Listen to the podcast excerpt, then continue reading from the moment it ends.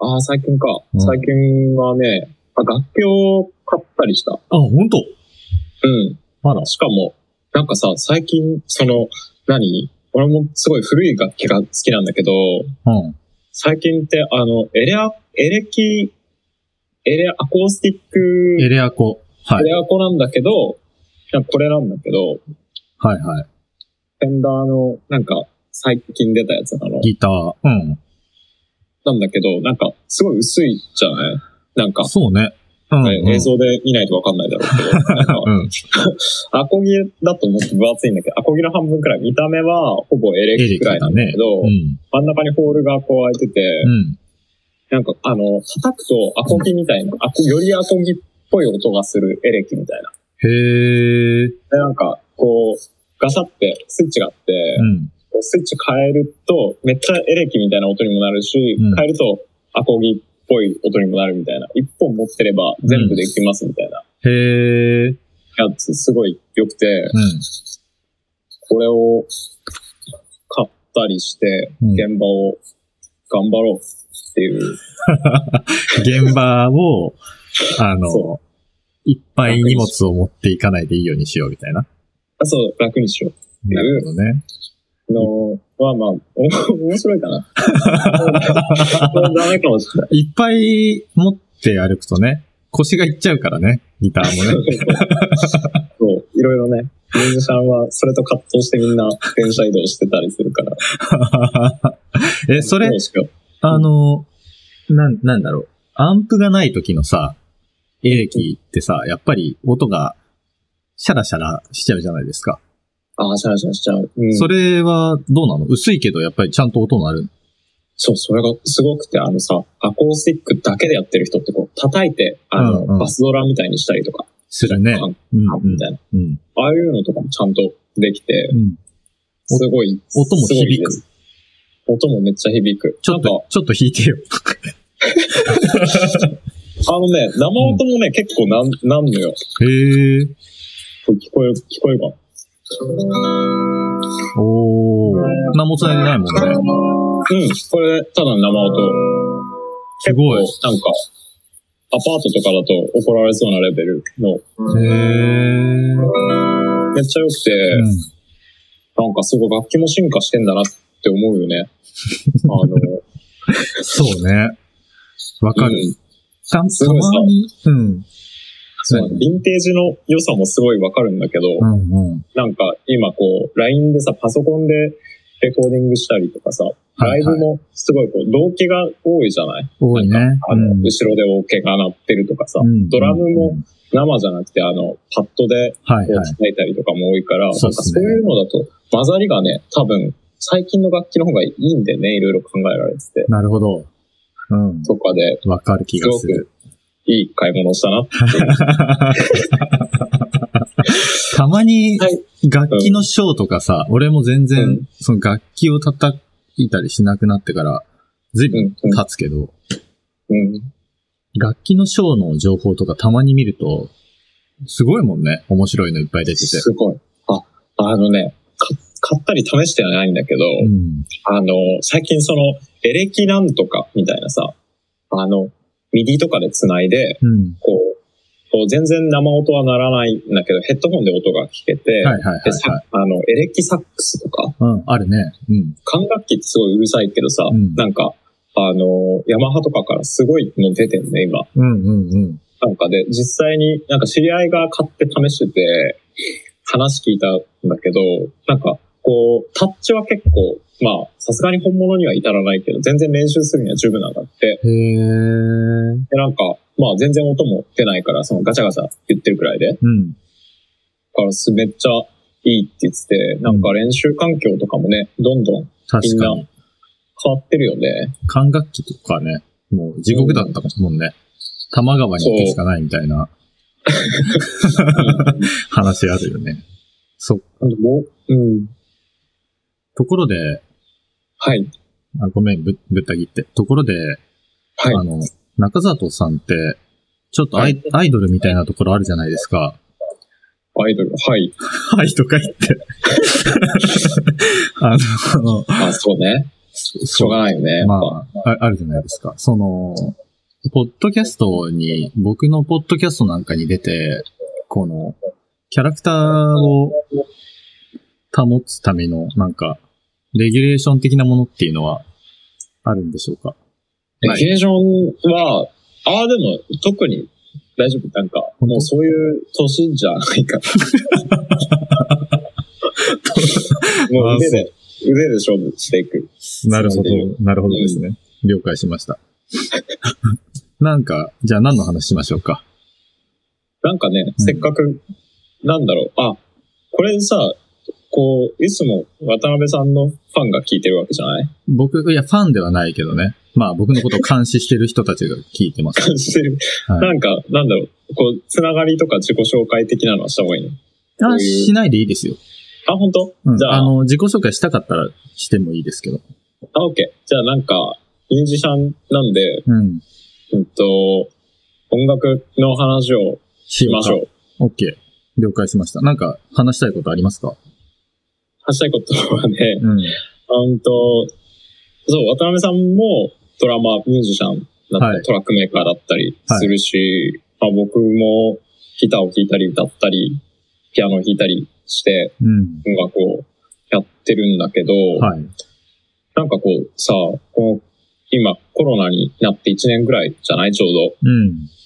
ですごいこう、みんな、なんだろう、その中でいろんな活動をしたりさ、はなんい。か、で、こう、まあみんな新曲リリースしたりと、俺らもしたりしたんだけど、うんうん。なんか、こう、音楽カルチャーとしての、なんか、ムーブメントだったり、シーンって絶対あるじゃないどんなところにでも。そうね。うん。でもなんか、こう、コロナって、こう、人が会わなくなっちゃうとさ、うんその、シーンってやっぱり、なんか、場所が、例えばライブハウスとか地域とか、うん。なんか、ここに集まってる人たちがこういう感じの人たちで、で、どういう、こう、社会背景だったり、地域のはいは環境があったりして、その、カルチャーって多分、色が、こう、ついて見えてるはずだから、うん。なんかすごいカルチャーが今、ないなって思って、はいはシいーンが。うん。たった一年でね。そうそうそう。うんみんな作ってはいるから、うん。なんか、リリースとかはされてんのよ。同じくらい。むしろ。なんかもうみんな、そのライブできない分制作頑張ってたりしててさ、うん。多分その、リリースの頻度で言ったら結構みんな出してると思うんね。へえ、なるほど。だから、なんか、その、ファンは楽しめてる人も多いと思うんだけど、うん。シーン自体ってなんか、すごいこう、あんまり俺の中で更新されてないの。はい。で、なんか、こう、めちゃめちゃ、なんだろう、かっこいいシーンどこなのかなって、いつも探してて、うんうん。その、コロナ前までで俺のシーンが止まってんだけど、はい。すごいかっこいいなって思ってるのが、いあの、サウスロンドン、南ロンドンはい。の音楽シーンがすごく好きなんですよ。なるほど。サウスロンドン。そう。えっとね、ロンドンは、もういっぱいブリティッシュロックとかもあるし、うんうん。あるんだけど、まあ、サウスロンドンは、そのロンドン中心街のめちゃめちゃ、何あの、地価が上がっちゃって金持ちのところからちょっと外れたとこうん。なんだよね。はいで、でも、そこでもまあ今めっちゃ高騰してるっぽいんだけど、うん。そこが、なんか、うんとね、こう、カルチャーの今、ほぼ中心部になったりしてて、なるほどもういろんな、いろんなジャンルの音楽が、何こう、入り混じってんのね。へえ。でなんか、それの背景が、うん。なんか、うんとね、2000、いつだっけ、ロンドン五輪ってあったじゃん。あ、うん2012年かな。そうか。うん。そうそうそう。なんか、多分、8、9年前ぐらいにあって、うんその、ロンドン五輪の時に、あの、街をさ、整備するじゃん。うん。うん。うん。で、なんか、その時に、その、ロンドンを、うんと、北と南とか、こういろいろ分かれてるけど、うん。なんか、そこら辺がすごい整備されたのね。うん。うん。そうだめっったちね。ゃすごい綺麗になって、そこら辺でその、なんかごちゃごちゃした下の南ロンドンら辺がはいはいめっちゃ綺麗になってきたの。うん。うん。で、なんか、そのごちゃごちゃしてた時が、やっぱりこう、なんかさ、綺麗なところってカルチャー育たないじゃない そうね。ブルックリンみたいなね。なんか、そうそうそう。綺麗になっちゃうとね薄汚れた。そうそうそううん。薄汚れた街の方が、はいす。ごくこう、面白い音楽が生まれたりするけど、うんうん。なんか、その中ですごい、こう、移民とかさ、うんなんか、いろんな、こう、カルチャー、マルチカルチャーがどんどん発展してたのが、その、南のロンドンら辺で、なるほど。え、もう2012年か、ロンドン。びっくりするな。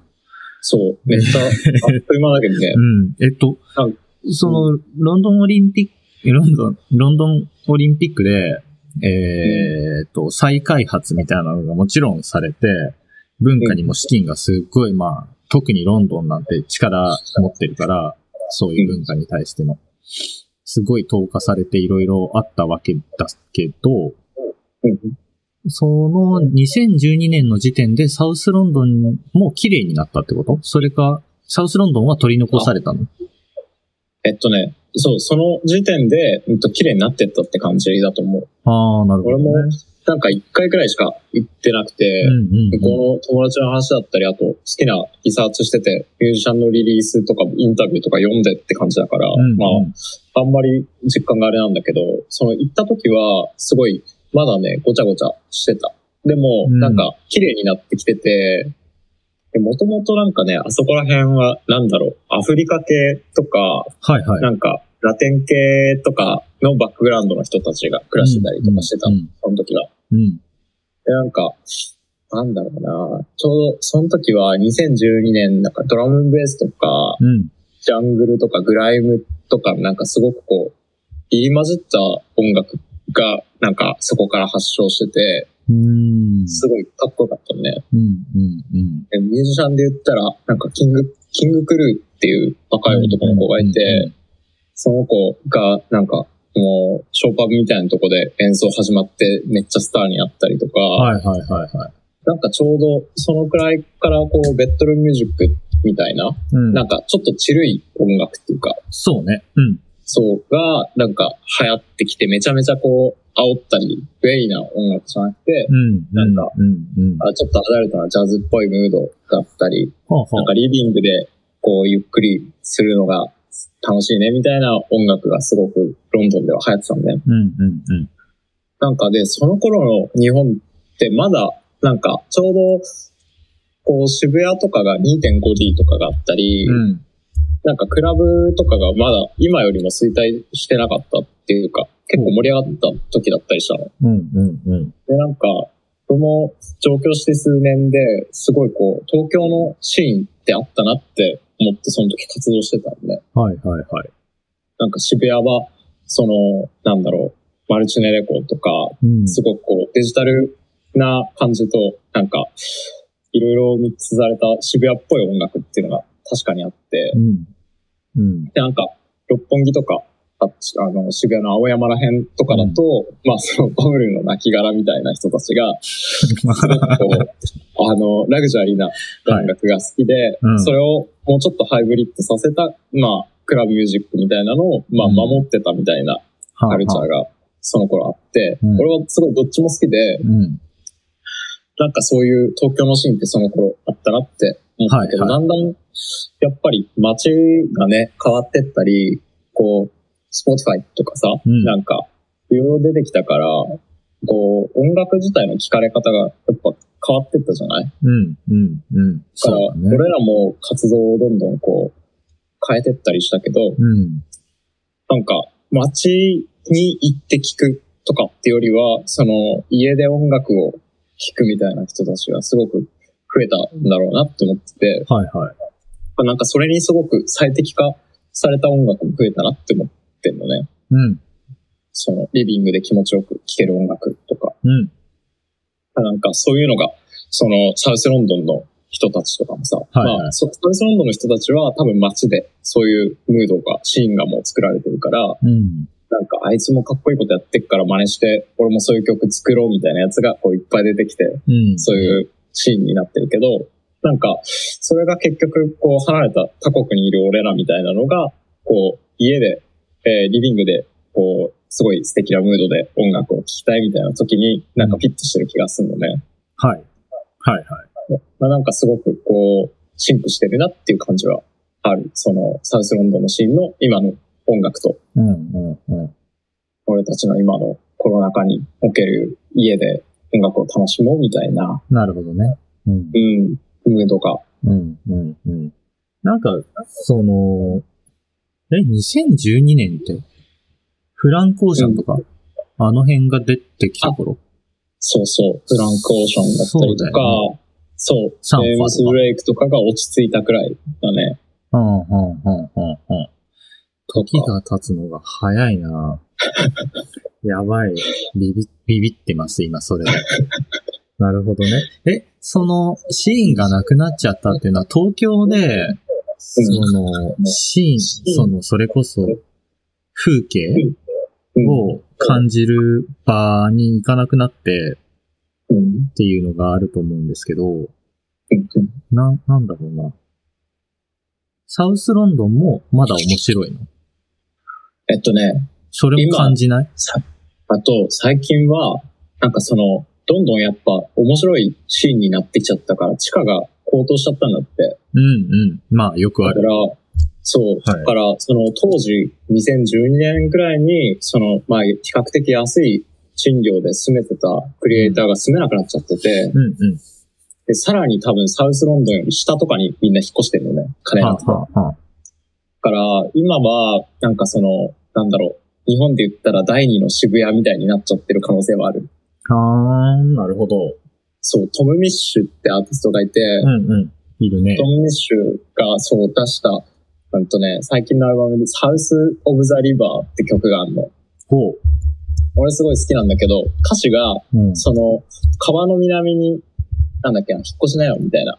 で、すごい、ここで俺たちは全て始まってるんだぜ、みたいな。うん。でうん、うん。なんか、俺はこれからもここにずっと住んでアーティスト活動するし、お前らもすごくここでハッピーになろう、みたいな。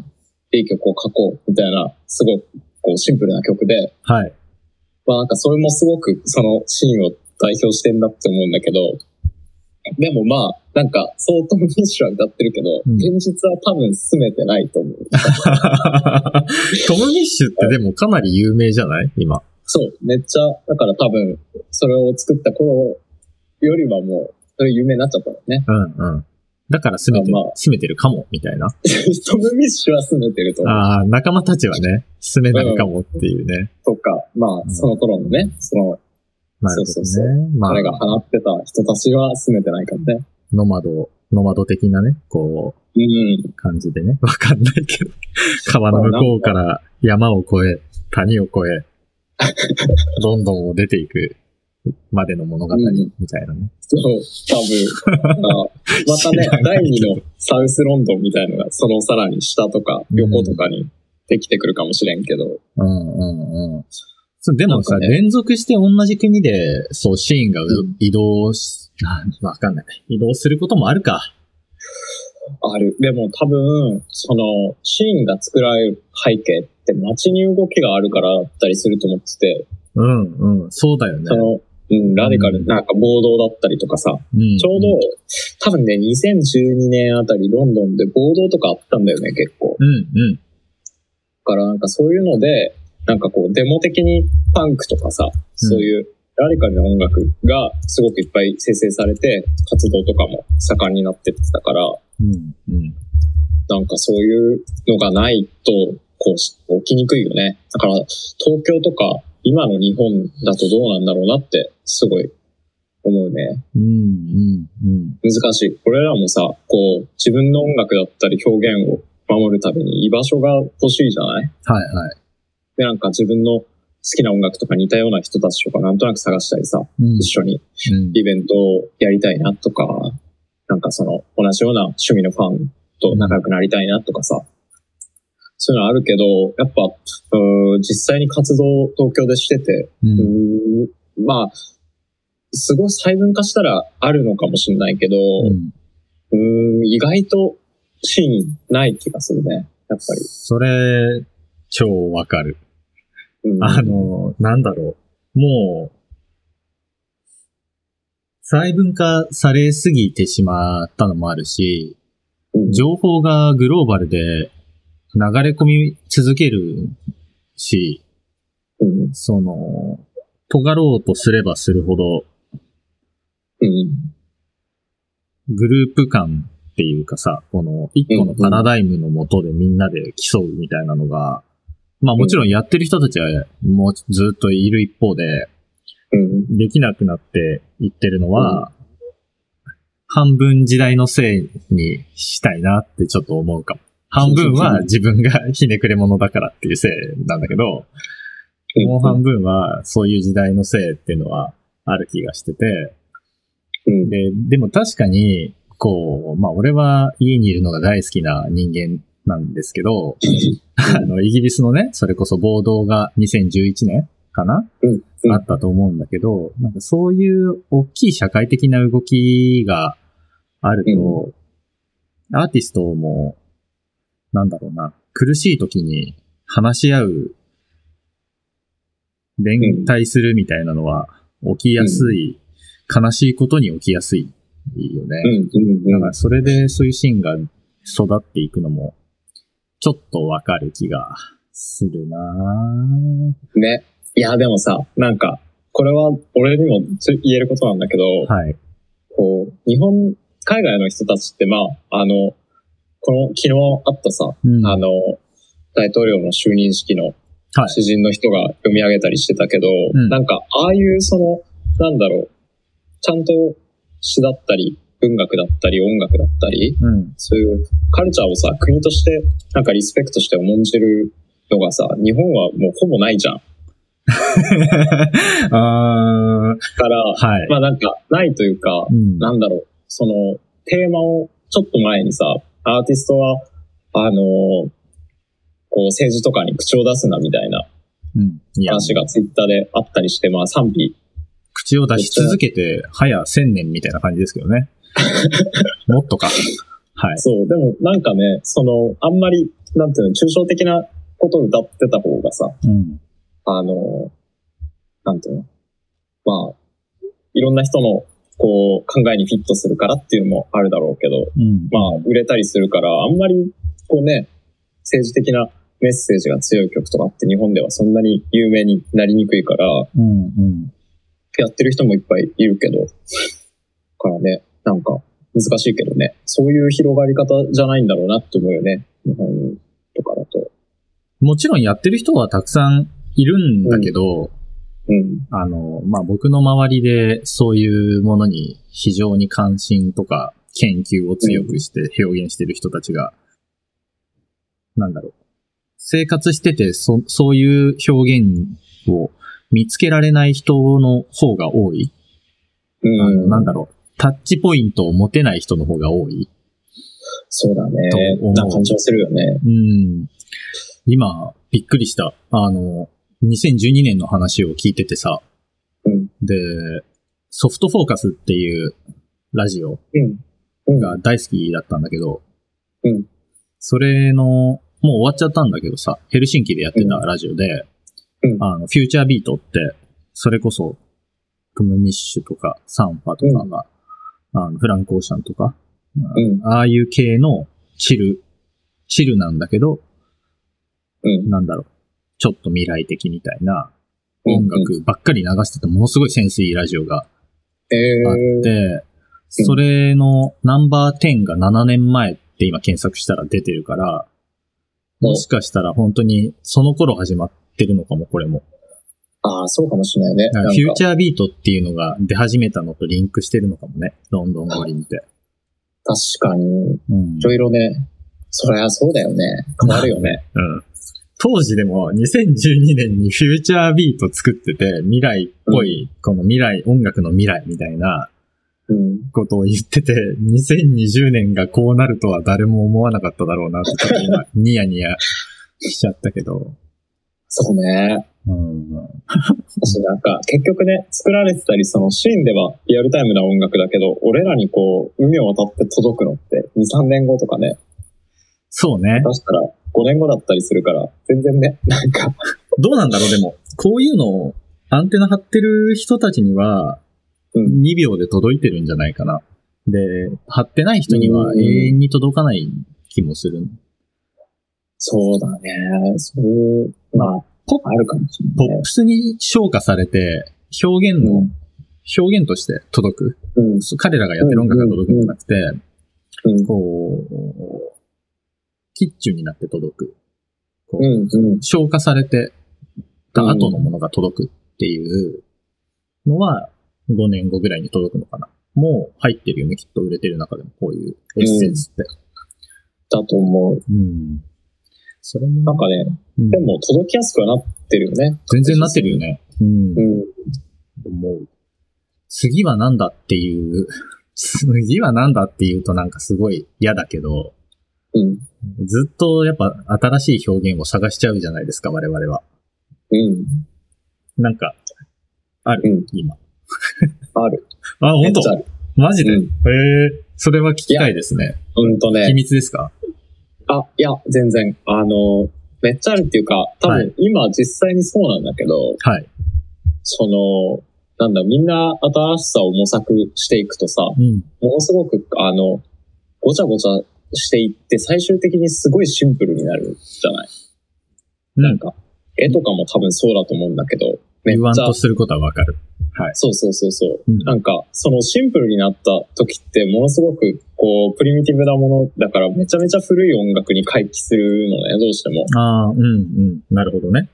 とか、うんあとは、その、今の、まあ日本のシーン、世界はどうかわかんないけど、日本とかだと、やっぱその抽象的なものとかうん。が、こう、まあ流行りやすいとかもあるから、うんなんか、そういうのだとこう、大きなバクッとした愛とか、いなんか大きなテーマに対して、えーなんかその時に流行ってる、こう、点を用いて曲を作ってたり、雰囲気を作ってたりするから、うん。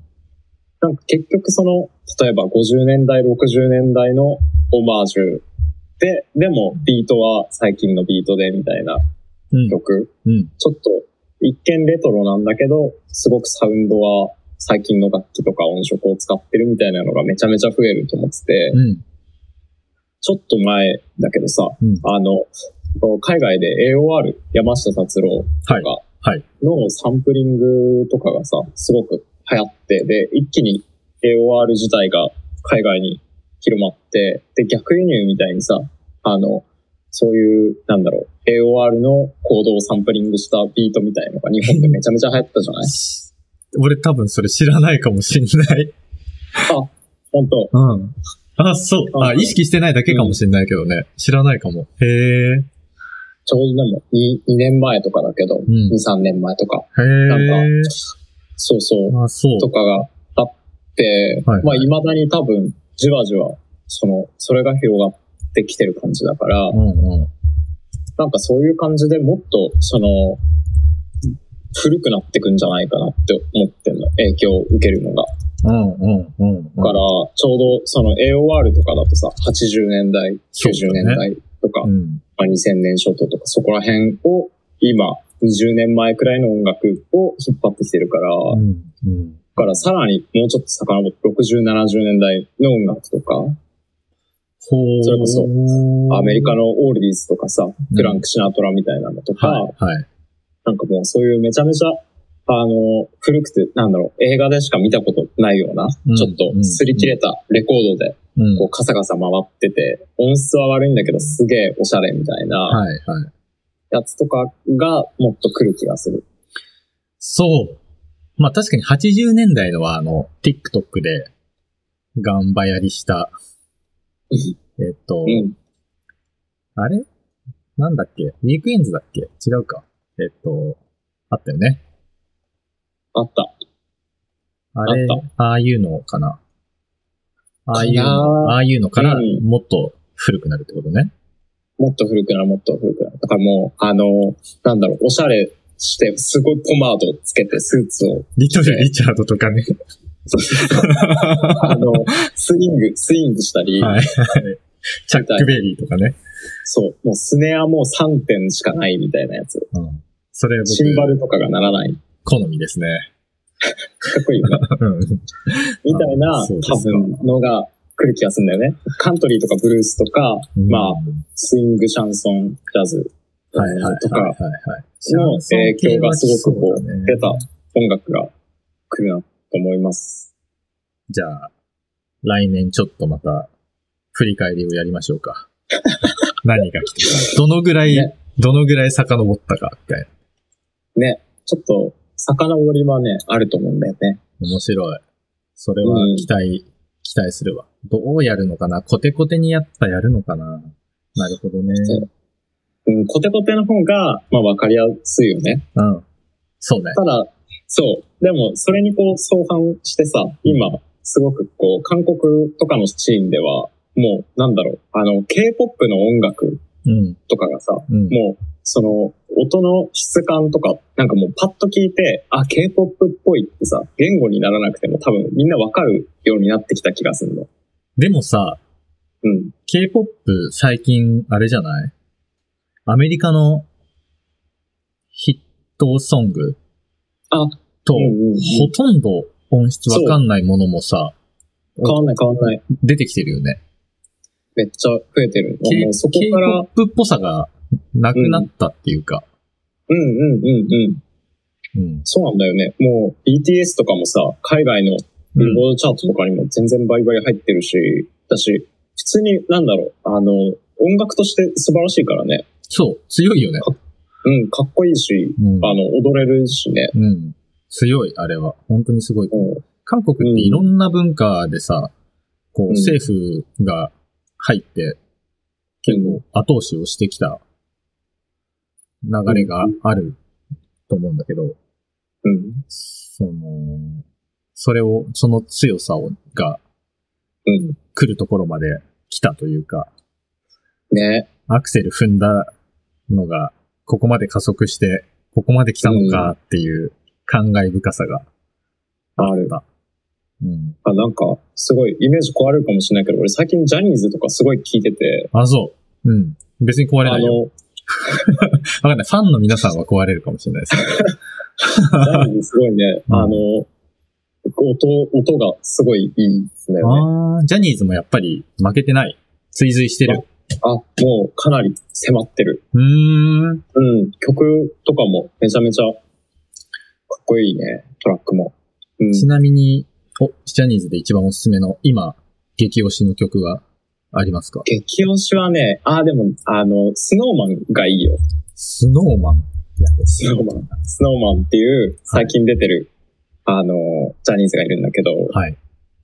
スノーマンかっこいいなるほどね。とかね、あざっす。こう、ある。うん。了解あと、二自由が今すごいよね。日本で。ジャニーズじゃないけど。はいはいはいはい。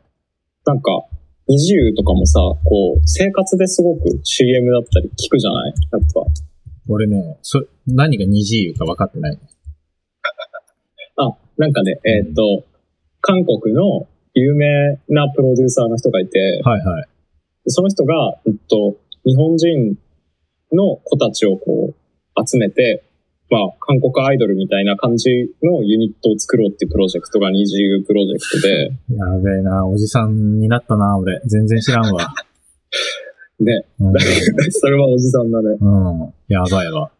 そう、二自由とかもね、もう、なんか、ボーダーがわかんないね。へえ。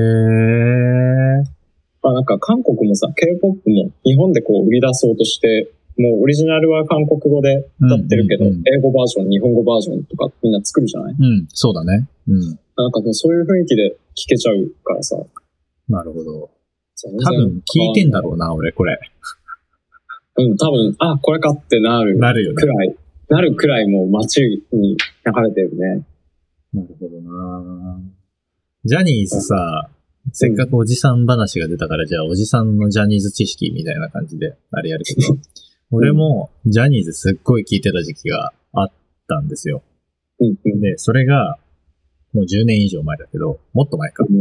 うん、 20年もいかないけど、まあ学生の頃。うん。あのー、スマッピーズっていうの知ってる スマッピーズわかんない。知らない よかった。うんスマッピーズっていうですね、あの、スマップが、のし初期、中期、初期、うーん。のうんバックバンドへが、あの、スマップ抜きでアルバム出すっていー、う。すごいね、それ。で、インストがほとんど。えー、なんですよ。なんだおうけおどう、興味深い。その、当時のスマップの打ち込みじゃないんだよね。あの、ミュージシャンなんだよね、全あ部。あ、うんうん。で、まあ、メンバーが、マイケル・ブレッカー、 グローバー・ワシントン・ジュニ ア、オマー・ハキム、ビニー・カリータ、ウィル・リー、半端な。みたいな。それはあと聞、きたいです。ギターもデビット・ティー・ウォーカーとか、スピノザとか、なんですよ。で、もやばいねう、ゴリゴリのフュージョンをやってる。うん。青い稲妻とかでゴリゴリのフュージョンアレンジをやってるんですよ ね。えー、 すごそう。そう。それはね、すっごいあの練習もしたし、すっごいえあの、ー、勉強になっスマッピースやばいね。スマッピーズはね、ちょっと怖い。えー、あ、すそごっか、昔はすごそすぎてのうん。予算をちゃんとそプう。レイヤーにかけてたんね。まあめっちゃ金あったし、多分世界に負けない音楽を、スマッなるほまどね。あ、ジャニーズはもうトップみたいな、ああ。じゃあもう全然今に始まったことじゃないんだね。それは、その意識的な部分は。多分ね、まあうん、今は韓国が一歩リードしてると思うけど、うん。なんか日本にもそういう時期が、うん。まあ今も頑張ってるのはもちろんとして、うん。そういう行かれたこことが起きてる時期もあって、うん。面白い。ぜひ。えー、なるほどね。うんなんかさ、ちょっと話が前後しちゃうんだけど、はい。その、サウスロンドン、さっき話したシーン、ロンドンのシーンとかでもさ、うんなんか、こう、ジャパンクールみたいなのって結構浸透してんだなって。マウントフジティブとかでしょ なんか、あ、そう、なんかその、プレイヤーがさ、はい。なんか YouTube とかでうんライブしてる様子とか見ると、ギターにさ、日本のシール貼ってたりすんのあーへえ。うんうんと。か、なんか、あの、日本のタバコのハイライトとかのさ、うん。あの、パッケージングかっこいいじゃん、すごい。はいはい。あれのシール貼ってたりとか、なんか、こう、日本かっこいいな。あとサンプリングで、なんだろう、日本の昔のニュースの声とか入れたりとか、うんうん。アニメの声入れるの流行ったよね。あったあった、うんみたいなのとか、でさ、でも若干その、なんだろう、リアルタイムの俺らの日本じゃないんだよね、やっぱり。その、彼らのフィルターを通した日本ってさ、うん。はいはいもはういちょっとはい。なんか古かったりするじゃん。うん。する。その、なんかでもその、フィルターをかけた日本って、あの、美化されてるじゃん。うん。で、逆に俺らが見てる、その、サウスロンドンとかも多分美化して見てるんだよね。うんそうだと思う。うん。多分その、うんかっこいいアーティストだけがさ、抽出されて俺らには届いてるから、そうだね。 うん。もっとすげえ、ダッセーパンクバンドとかもいいんだよ。見てー、それ。めちゃめちゃ、めちゃめちゃダッ 大セ好物ーアイドルとかもいいんだよ。大好物ですね、そういうの。 はいはい。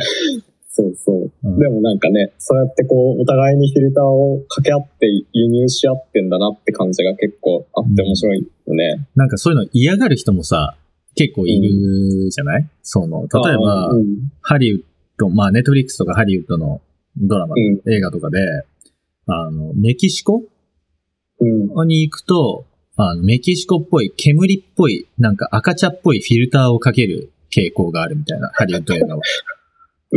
そんなんじゃないからみたいな。同じクリアなのうに、んそういうのをかけて、なんか、なんていうの、うんティピカルなイメージを作ってて、我々の多様性とか、なんか、うん。をこう抑圧するみたいな。で、すごい嫌がる人も多いと思うんだけど、うん。個人的には、それを楽しみながら裏切るっていうか、更新していくようなことは、ああ。ちょっとしてっていいんじゃないって思ってる派で、うん。もちろんそれでね、あの、苦しんでる人がもしいるなら、メンタルをね、うん、あの考えてあげるべきだけど、俺としてはちょっとゲラゲラ笑いたいって いう、あの、もし日本にそういうのやられてたらゲラゲラ笑いたいっていうのがあって、 ああ、そうだね。そう。で、 なんていうのかな。もうね、忍者いるって思わせたいんですよね、本当に。あの、ガチで思ってる人も結構いるのが、また爆笑だけど、いや、いるいるみたいな。うん。うちもおじいちゃんぐらいの代までは普通に忍者だったよ、みたいな、あの、うんスタンスで行きたいし、なんだろう、そのイメージを更新していきたい。わかる。ちょっと、誤解を大きくしていきたい。誤解はね。誤解を大きくしていきたい。こう、ユーモアを持って生きていきたいよね。 わかんないけど。 そうね。は。ないんか、今ね、格好つけてる人ってさ、そんなにモテないよね。 その話、じゃあ次は行きましょうか。